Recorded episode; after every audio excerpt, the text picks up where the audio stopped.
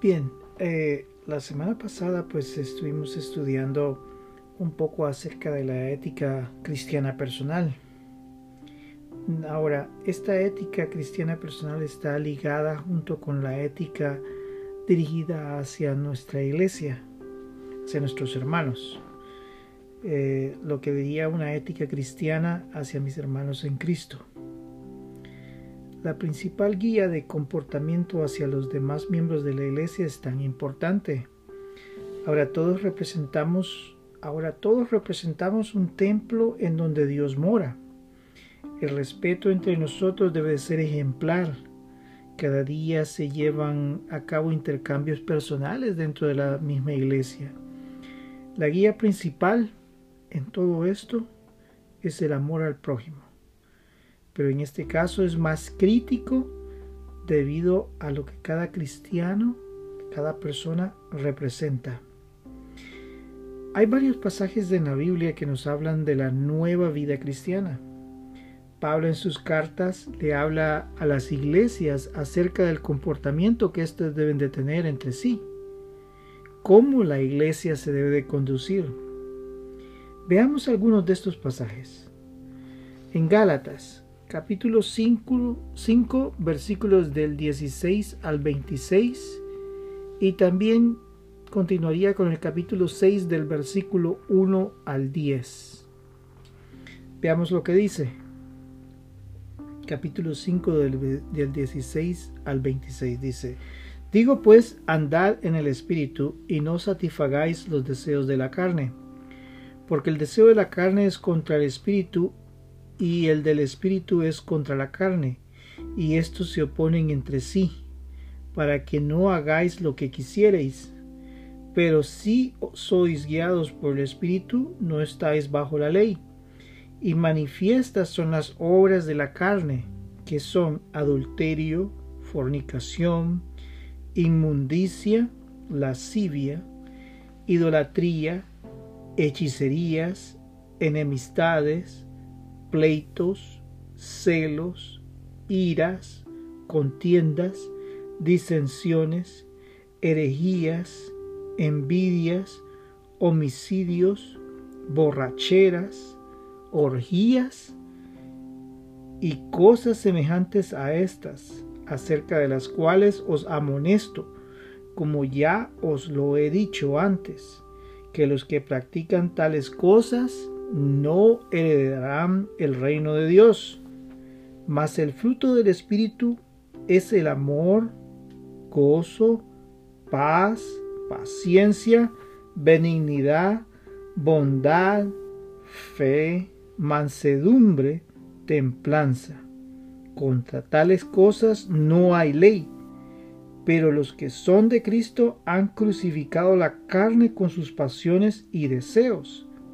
Si vivimos por el Espíritu, andemos también por el Espíritu. No nos hagamos vanagloriosos, irritándonos unos a otros, envidiándonos unos a otros. Veamos lo que dice el capítulo 6 del versículo 1 al 10. Dice, hermanos, si alguno fuere sorprendido en alguna falta, vosotros que sois espirituales, restaurarle con, restaurarle con espíritu de mansedumbre considerándote a ti mismo, no sea que tú también seas tentado. Sobrellevar los unos las cargas de los otros y cumplir así la ley de Cristo. Porque el que cree ser algo, no siendo nada, a sí mismo se engaña. Así que cada uno someta a prueba su propia obra y entonces tendrá motivo de gloriarse solo respecto de sí mismo y no en otro, porque cada uno llevará su propia carga. El que es enseñado en la palabra haga partícipe de toda cosa buena al que lo instruye.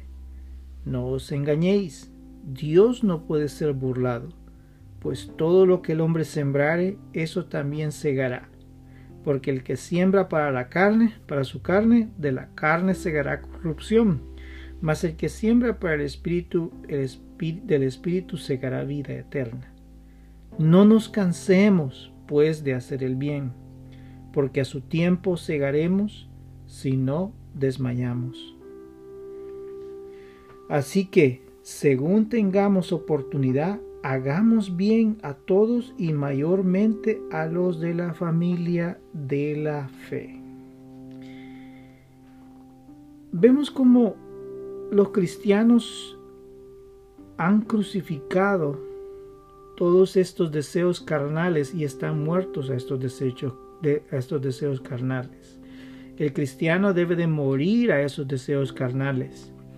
Antes, pues, eh, eh, cuando, cuando Pablo le escribía a estas iglesias es porque estas iglesias estaban dentro de un dentro de un lugar donde existía una religión la cual era pagana y esa religión pues eh, los ponía a, o hacía actividades que eran mezcladas con una serie de cosas como son orgías, eh, idolatría, había inmundicia y es, esto lo mezclaban en, en, los, en los servicios que ellos tenían. Eran religiones paganas que no tenían en cuenta nada a Dios y, y allí pues había idolatría, habían hechicerías y todo esto estaba mezclado pues con odios, con pleitos, iras, eh, es decir, era un desorden completo de lo que el ser humano debería de ser.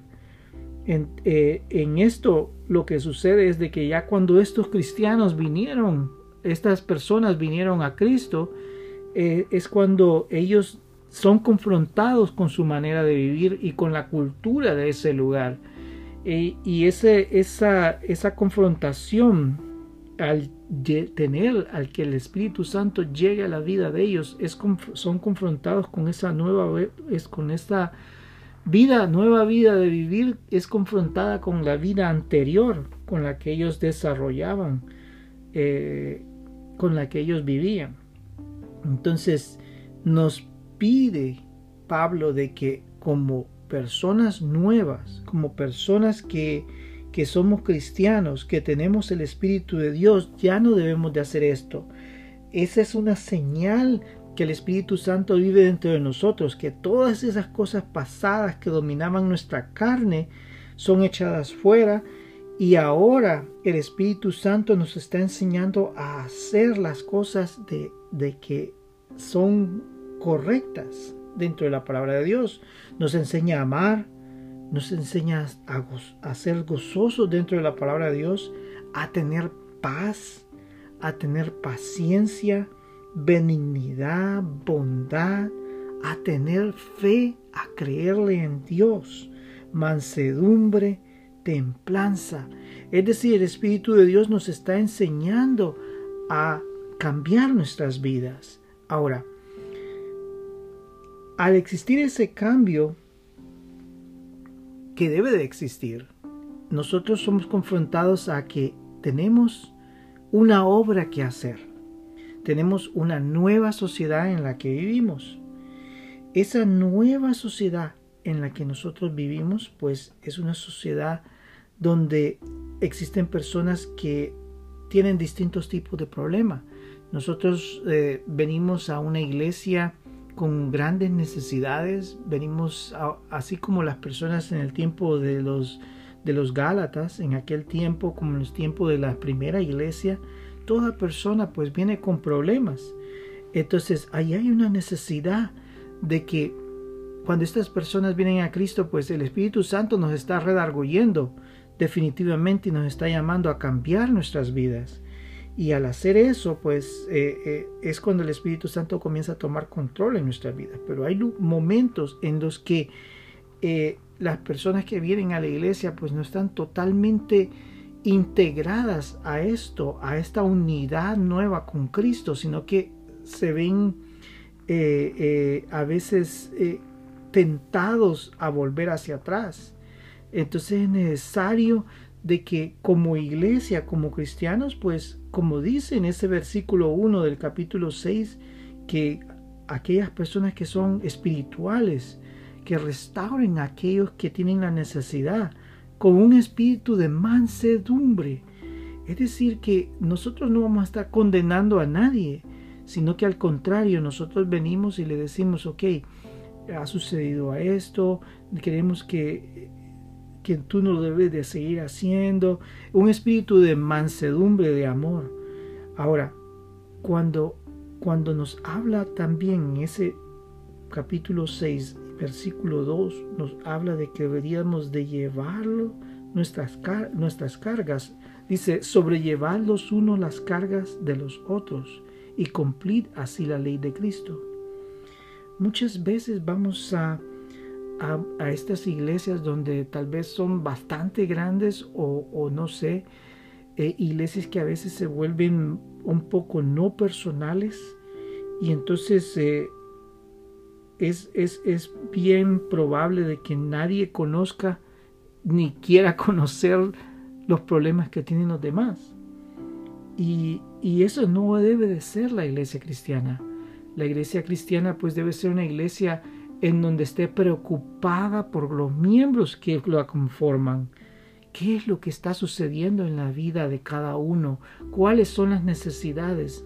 Yo sé que cada persona pues tiene su privacidad y todo, pero eh, aquí hay un, algo muy importante que, que con el amor de Cristo, con el amor que Dios nos da, con la paciencia que Dios nos da, nos permite conocer a los demás. El compartir, el compartir una fe, el compartir el amor de Cristo nos permite acercarnos a otros, el poder conocer a los demás, el orar por los demás. A veces las iglesias se vuelven tan frías y, no buscan la necesidad del individuo para restaurarlo. A veces estamos en, caminos equivocados, en interpretaciones equivocadas, en una mala idea de lo que es Dios, de lo que es el sacrificio de la cruz del Calvario. Y, y estas personas necesitan ayuda.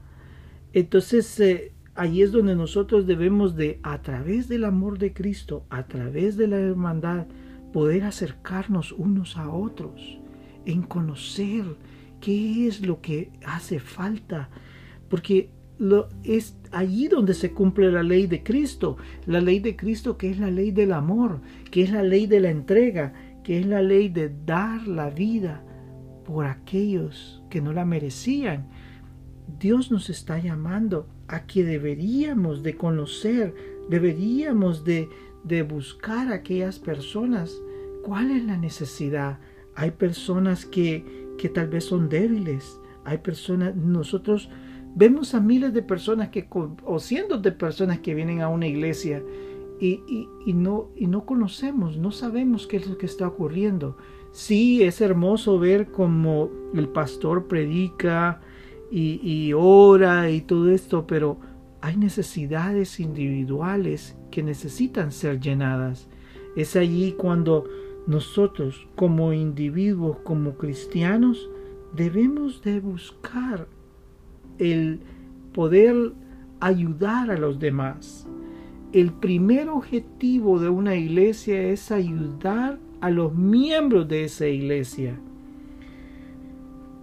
Ahora, la preocupación muchas veces de la iglesia es una preocupación más terrenal que hacia el cielo.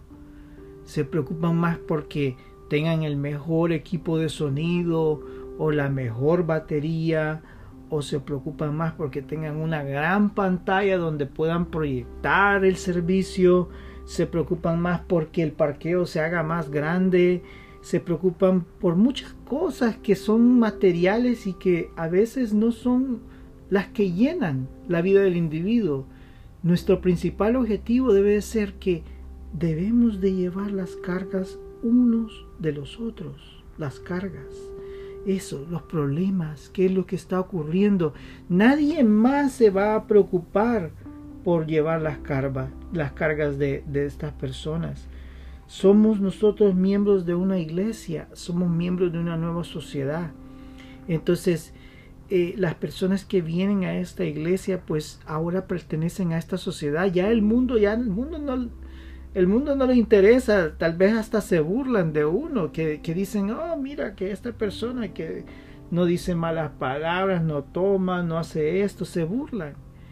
Ya ese no es mi sociedad Mi sociedad es aquellos que se arrodillan y, buscan de Cristo y, buscan de amarlo y, quererlo. Entonces nuestra sociedad es esa. Tenemos que cuidar a nuestra sociedad, tenemos que cuidar a nuestros hermanos, los que viven alrededor, los que conocemos, los que son nuestros amigos, esos son nuestros nuevos amigos, son aquellos que alaban a Cristo, son aquellos que lo adoran. Entonces, nuestra función principal es cuidar a aquellos, aquellos nuevos templos y moradas del Espíritu Santo, que no exista esas, esas diferencias. Sabemos que dentro de una iglesia hay personas de distintos estratos sociales.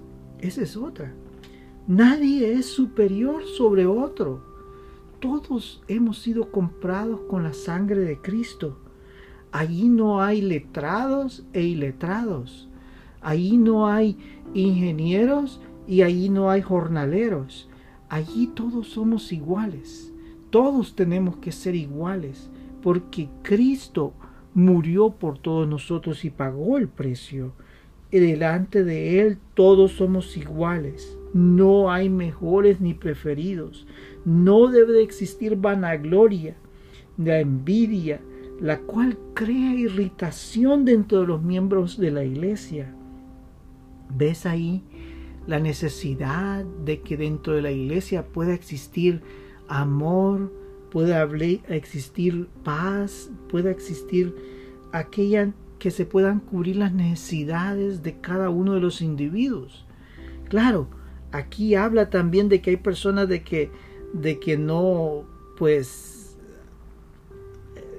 no llegan a, suplir a otros o tal vez personas que no llegan a complementar a otras, pero en dentro de todo el grupo social de la iglesia debe de existir una preocupación principal en poder conocer las necesidades de cada uno de los individuos.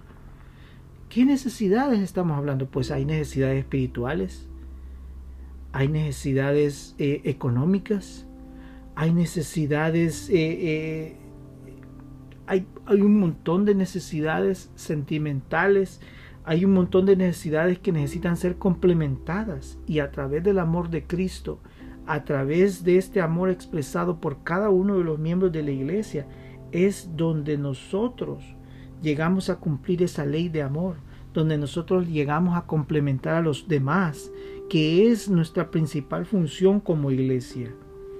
Veamos lo que dice el libro de Colosenses en el capítulo 3, versículos del 5 al 17.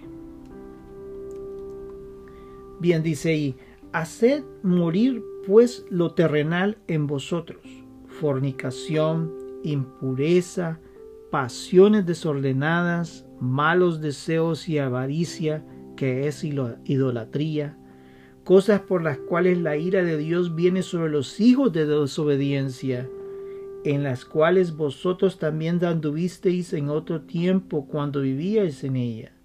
Pero ahora dejad también vosotros todas estas cosas, ira, enojo, malicia, blasfemias, palabras deshonestas de vuestra boca.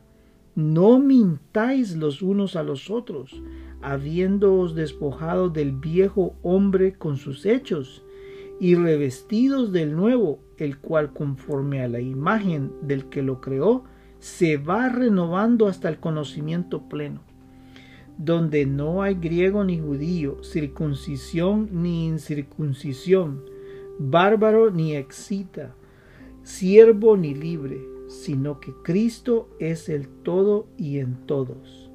Pues Vestíos, pues, con como escogidos de Dios, santos y amados de entrañable misericordia, de benignidad, de humildad, de mansedumbre, de paciencia, soportándoos unos a otros y perdonándoos unos a otros si alguno tuviere queja contra otro. De la manera que Cristo os perdonó, así también hacedlo vosotros. Y sobre todas estas cosas vestidos de amor, que es el vínculo perfecto.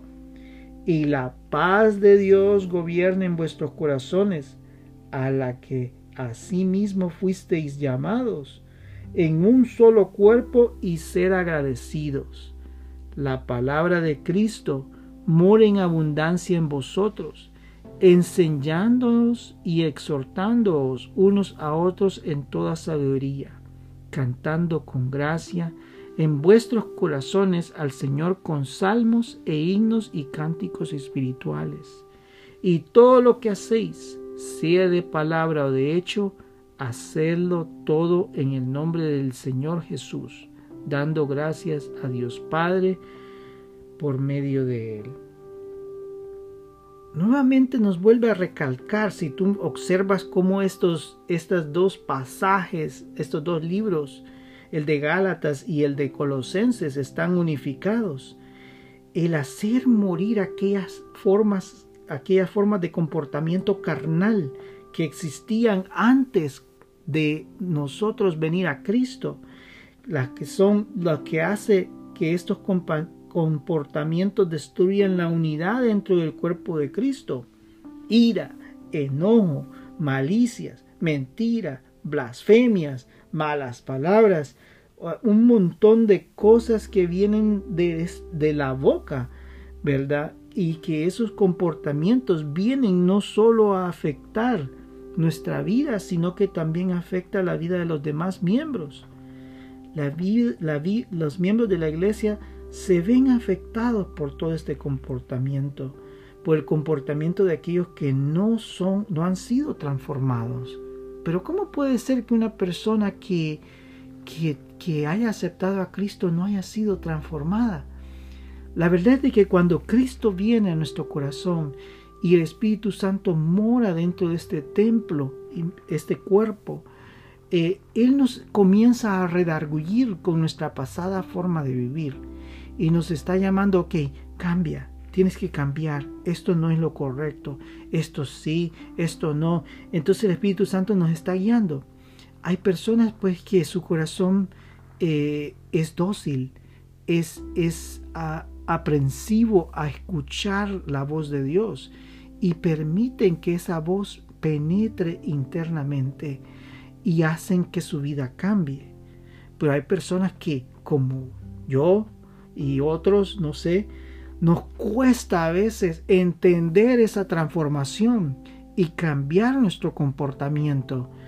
A, poco a poco Dios nos está llamando y nos comienza a corregir, porque Dios no va a dejar que la la, la, salvación que hay en nosotros se pierda, sino que al contrario, Él nos va a corregir para cambiar nuestras vidas. Pero nosotros debemos de entender que todas estas cosas que hacíamos antes tienen que morir, porque esto permite unidad dentro de la iglesia. Dios nos llama a ser misericordiosos, humildes, pacientes, mansos. Es bastante difícil para algunas personas cumplir con lo que el nuevo hombre lo requiere. Pero la clave está en reconocer a Cristo y su obra en nuestras vidas.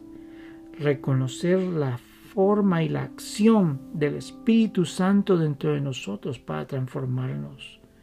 Estas acciones, el amor de Cristo y el Espíritu Santo, son las que transforman nuestra vida, cambiar la vieja manera de ser y ahora poder vivir en Cristo y cambiar y poder vivir en esa unidad, ser pacientes, ser humildes, misericordiosos, eh, mansos. Es decir, Dios, la única manera de hacerlo es esa transformación a través de Cristo y su Espíritu. Eso nos da el poder de cambiar nuestras vidas. Principal, final o, objetivo final, principal, la paz de Dios. Esa debe de gobernar nuestras vidas. Esa nos dará el equilibrio. ¿Por qué? Van a venir un montón de cosas. Un montón de cosas que nos van a tratar de desequilibrar en nuestra vida o que ya traíamos en nuestra vida y nos desequilibran. Pero cuando Cristo, el Espíritu Santo comienzan aquí a hacer aquella obra, nos están tratando de traer al equilibrio hacia lo que Él quiere, hacia su amor, hacia su paz. Y esa paz nos da ese equilibrio y nos permite meditar y poder pensar y poder decir, debo de ser misericordioso, debo de ser humilde, debo de ser paciente, debo de ser manso. Es decir, Dios nos llama a ese equilibrio. Hay algo muy importante en todo esto. El equilibrio nos ayuda a poder ayudar a otros, a guiarlos, a consolarlos. Una vez nuestra vida entra en ese equilibrio, nos permite ayudar a otros. Ahora, la palabra de Dios es importante, como lo dice en, en, este, en el versículo 16. La palabra de Dios debe de ser la que nos guíe, la que nos conforte, la que nos dé el, el, el, apoyo en cada uno de nuestros días. Debemos de conocer esa palabra, porque esa palabra es la que nos permite tener sabiduría. ¿De dónde va a salir la sabiduría? La sabiduría no va a salir de un libro de texto de, de, psicología y un montón de, de, ciencias que el ser humano ha creado.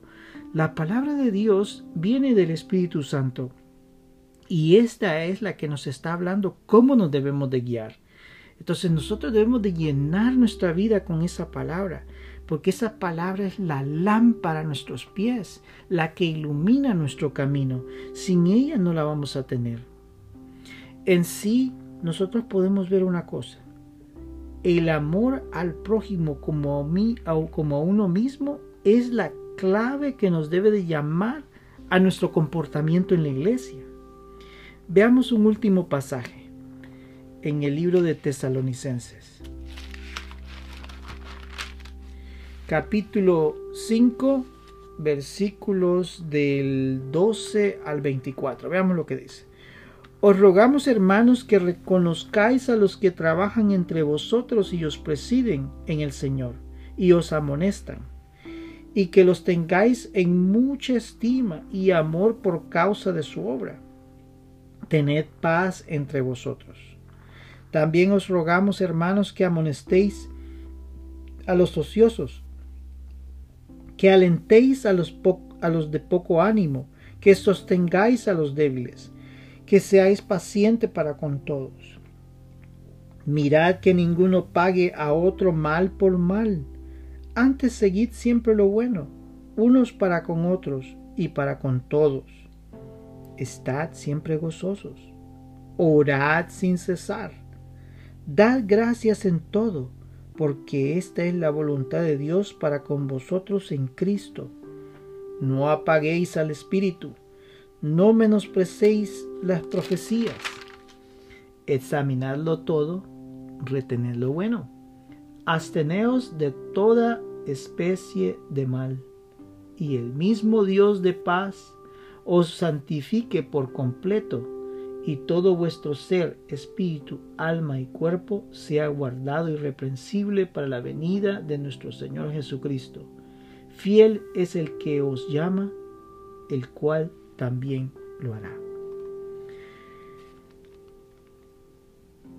Tenemos que reconocer que dentro de una iglesia existe un líder, un pastor, eh, y este pastor pues tiene un trabajo muy difícil. El trabajo de poder coordinar, de poder orar, de poder preparar un, sermón, el poder preparar los estudios, el poder trabajar en equipos de oración. E, el trabajo del pastor es bastante difícil, bastante demandante. El escuchar, y aquí es donde existe un gran problema, porque todo se ve focalizado en el pastor. Y, en realidad no debe ser así. Dios nos está llamando a que todos llevemos nuestras cargas. Y tenemos que ayudar a este pastor y nosotros ayudar también a los demás. Entre todos nos debemos de ayudar para mantener que esa nueva sociedad cristiana se mantenga siempre de manera correcta, de, de manera sana. Entonces, ¿qué es lo que tenemos que hacer? Debemos de estimarlos y amarlos por todo el trabajo que ellos hacen. hay algo que me llama la atención en este pasaje, y es el que llama a alentar y animar a los débiles y de poco ánimo. ¿Cuánto tú conoces de la persona que está a la par tuya dentro de la iglesia? ¿Puedes saber qué es lo que pasa en su vida? ¿Te interesa qué es lo que pasa en su vida? No para estar chismoseando de un lugar a otro y de contar qué es lo que le pasa en la vida de esta persona y qué es lo que pasa en otra persona. No. Nosotros como cristianos ya no vivimos así. Nosotros lo que tenemos que hacer es ser mansos y humildes. El de poder ayudar a otros. Aquellos que están desanimados. Aquellos que están eh, débiles. Tú no conoces cuál es la necesidad muchas veces de la persona que pasa por la puerta de una iglesia. Y eso es muy importante, porque el mundo no le va a ayudar a él. El mundo no le interesa Juanito, Pedrito, Sandrita o, lo que, o que como se llame el cristiano. El mundo no le interesa que se mueran, una persona menos, pero para los cristianos no. Los cristianos tenemos eh, el, el, el deber de ayudarnos entre nosotros de ayudar al débil, de levantarlo, levantar a aquellos que, que están caídos en sí, que están debilitados por las batallas en la vida. Nosotros debemos de ayudarnos entre nosotros mismos, ayudar a los hermanos débiles. Ese es un principal factor. Nosotros debemos de cimentar esos esa forma de ser dentro de la iglesia, porque la iglesia debe mantenerse, debe de reflejar el amor de Dios, el conocer al hermano. En las últimas partes de este, en esta parte del, capítulo 5 de Tesalonicenses, pues nos habla de aspectos muy importantes. Estad siempre gozosos. El gozo es algo muy importante. Eh, ¿En dónde está basado ese gozo?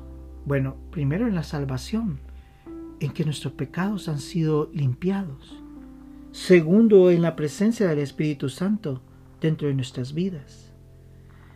Sé que nuestra vida pues no es perfecta, pero la salvación y el Espíritu Santo son elementos básicos que nos ayudan a estar gozosos, a complementarnos, en poder decir que hay miles de cosas en la vida. Tal vez no tengo esto, tal vez no tengo el carro del último año o el televisor más grande que puede cubrir toda la pared de mi, de mi, de mi sala, pero sí tengo a Cristo en mi vida y eso me goza. Tengo el Espíritu Santo, puedo sentir su fuego, puedo sentir su presencia, puedo sentir su paz. Eso me da gozo. Orad sin cesar el arma del cristiano para poder eh, para poder parar los ataques del maligno está dentro de la oración. Si nosotros no tenemos comunicación con Dios, ¿cómo es que vamos a, a poder alimentar y sobrellevar todas las cargas que están viniendo sobre nuestra vida? Esa oración es la que nos ayuda a que el Espíritu Santo conforme nuestro corazón y nuestra mente hacia lo que Cristo quiere. Da gracias en todo. Hay cosas buenas, cosas malas que vienen a nuestra vida. Le damos a Dios las gracias. Es importante darle las gracias a Dios. Nuestra vida no es perfecta. Nuestra vida tal vez falta de muchas cosas, tal vez tenemos problemas en salud, tal vez tenemos problemas familiares, tal vez problemas económicos, tal vez tenemos miles de cosas en nuestra vida, pero demos gracias a Dios, oremos a Dios siempre, estemos gozosos. La otra parte que en el versículo 19 dice, no apagáis al Espíritu. ¿Cómo podemos apagar el Espíritu? Si dejamos que la tristeza, la debilidad lleguen a puntos en donde el Espíritu Santo ya no tenga más acción dentro de nuestra vida. O tal vez que las ah, acciones o obras de la carne todavía existen en nuestro corazón. Allí comenzamos a apagar al Espíritu dentro de nuestra vida, a que seguimos haciendo cosas malas. Allí le estamos diciendo al Espíritu Santo, ya, ya no me hables, ya no me digas nada, no creo ya nada en esto. Pero Dios va a venir, te lo aseguro, Dios va a venir y, y, te va a redarguir si tú estás pensando que así es la vida. Dios te va a redarguir y te va a llamar con fuerza porque le pertenecemos a Cristo. Él es nuestro Padre. Él va a venir a nuestras vidas. Pero sí, no apaguemos el espíritu. Estemos vigilantes. No menosprecéis las profecías. Cuando habla de profecías se está hablando de la palabra de Dios. La palabra de Dios debe ser nuestra guía, debemos de amarla, debe ser nuestra lámpara, debemos de leerla, debemos de escudriñarla, debemos de cada día. Yo me acuerdo que tenía un pastor que a veces yo le decía, pastor, pero es que a veces estos, eh, pensamientos vienen a mi mente, hijo. Cuando vengan esos pensamientos, piensa en la palabra, apréndete la palabra de memoria, recítala en tu mente y, y eso me ha ayudado definitivamente me ha ayudado porque cuando viene algún pensamiento raro comienzo a pensar en la palabra de Dios, Salmo 23, Salmo 91, eh, eh, eh, Dios me ayuda. Un montón de versículos que vienen a la, a la mente y eso nos ayuda. Tenemos que amar la palabra de Dios, es nuestra lámpara. Y el otro versículo me llama la atención porque dice, examinarlo todo, retener lo bueno. Ahora, ¿cómo tú vas a saber qué es cómo tú vas a examinar las cosas.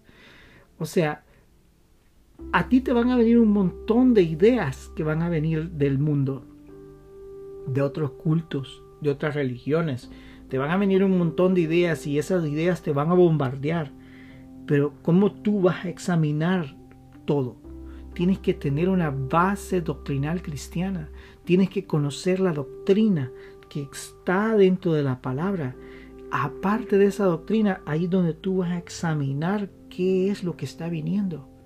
Ahí es que la orden principal es que nosotros oigamos. Puedes oír a tu servidor, puedes oír a otros pastores, puedes oír a aquí, a X, a Y, y ellos van a venir con un montón de ideas.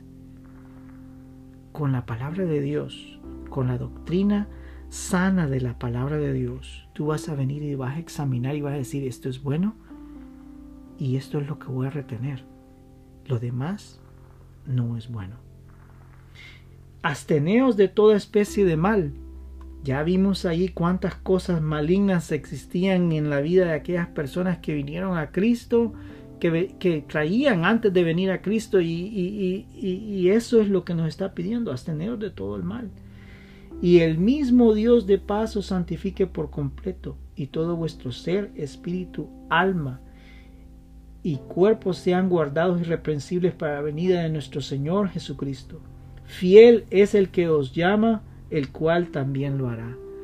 Dios nos está llamando, nos está llamando a un cambio en nuestra vida, que ya no sean las cosas del mundo como el mundo maneja las cosas, que este me hizo esto, yo le voy a dar aquí, este me hizo tal cosa, yo le voy a dar aquí. Oh, mira qué hermoso carro tienes, yo quiero ese carro. Eh, eh, el enojo, eh, un montón de acciones que teníamos o, o de reacciones que teníamos en el mundo. Que ya no sea eso lo que nos gobierne. Ahora debe existir paciencia, paz, mansedumbre, humildad. Es algo tan importante dentro de la iglesia. El objetivo principal de todo esto es ama a tu prójimo como a ti mismo. Si tú te amas a ti mismo, tienes una buena ética personal cristiana. Esa ética se conforma en una ética hacia la iglesia, hacia los miembros de la iglesia. Amor, gozo, paciencia, paz. Recuerda, esto es el objetivo principal de la palabra de Dios, que en tu vida existe el equilibrio de Cristo, existe esa salvación, exista ese gozo, exista ese amor y con ese amor Él te pueda guiar en tus relaciones con las demás personas, el amor de Cristo te pueda guiar en esa relación con las demás personas que están dentro de la iglesia. Bien, oremos. Gracias Padre Santo por todo el amor que tú nos has dado. Tú eres grande Señor y maravilloso. Yo sé que tú nos has protegido durante la semana pasada, tú nos guardaste. Tal vez hubieron miles de problemas Señor y tal vez eh, como cristianos hemos pasado problemas difíciles, problemas que tal vez nos han minado dentro de nuestro corazón. Pero te alabamos Señor. Alabamos Señor tu amor, alabamos la presencia tuya dentro de nuestras vidas. Te pido de que tu Espíritu Santo sea descendiendo sobre las personas que me escuchan, Señor. Llénalas de paz, Señor. Llénalas, Señor, de aquella paz que es necesaria en el corazón del hombre, en sus mentes. Señor, sin ti nada somos. Necesitamos de tu espíritu, necesitamos de tu amor, necesitamos de tu palabra. Sin ti nada somos, Señor. Ayúdanos, Señor, a ser pacientes. Ayúdanos, Señor, a ser humildes. Ayúdanos, Señor, a no enojarnos e, e, entrar en una ira incontrolable, Señor, en nuestras vidas. Señor, que tu Espíritu Santo sean controlando nuestras reacciones que ya no sean las reacciones de las personas del mundo, sino que sean las reacciones de un verdadero Hijo de Dios. Padre, aquellos que no hemos cambiado, ayúdanos. Ayúdanos a cambiar a través de tu amor. En el nombre de Jesús pido de que estas personas cambien, Señor. Que tu amor, que tu Santo Espíritu sea mostrando el, poder del cambio, Señor, a través de ese amor y Espíritu Santo. Señor, cambia sus vidas. Que la necesidad, porque a veces hay muchas necesidades, Señor, de los hermanos en Cristo. Ayúdalos, Señor. Hay necesidades, Señor. Las necesidades materiales, sé tú llenándolas, Señor. Provee, Señor. Provee a aquel que no tiene, aquel que necesita, Señor. Padre Santo, aquel que está enfermo, sánalo en el nombre de Cristo Jesús, Señor. Echamos fuera toda enfermedad por el poder de Cristo, Señor. Liberamos a aquellos cristianos que están atados con las cosas de la carne, Señor, en el nombre de, Jesús.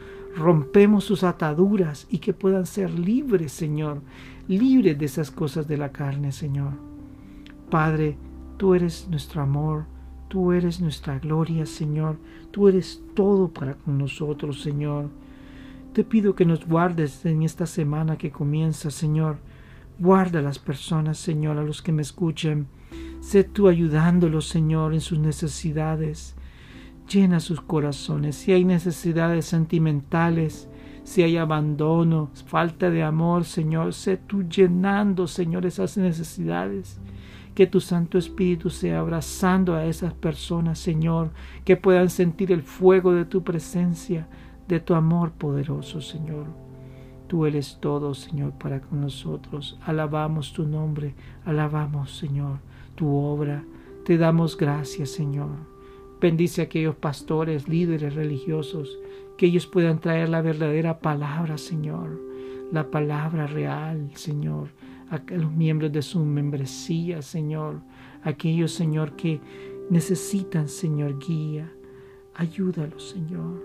Padre, bendícelos, Señor. Ayúdalos, Señor. Gracias te damos, Señor. Trae unidad dentro de la iglesia, que haya unidad de pensamiento, una unidad en Cristo, una unidad en la salvación de nuestro Dios. Padre Santo, te amamos. Ayúdanos, Señor. En ti hemos confiado, Padre. No confiamos en hombres, sino que confiamos en el Dios poderoso de los cielos, en Jesucristo nuestro Salvador. Tú eres todo, Señor. Alabamos tu nombre. Te damos gracias por todo, Señor, lo que hay en nuestra vida. Y que seas tú supliendo nuestras necesidades, Señor. Hemos orado en el nombre de Cristo Jesús. Amén y amén.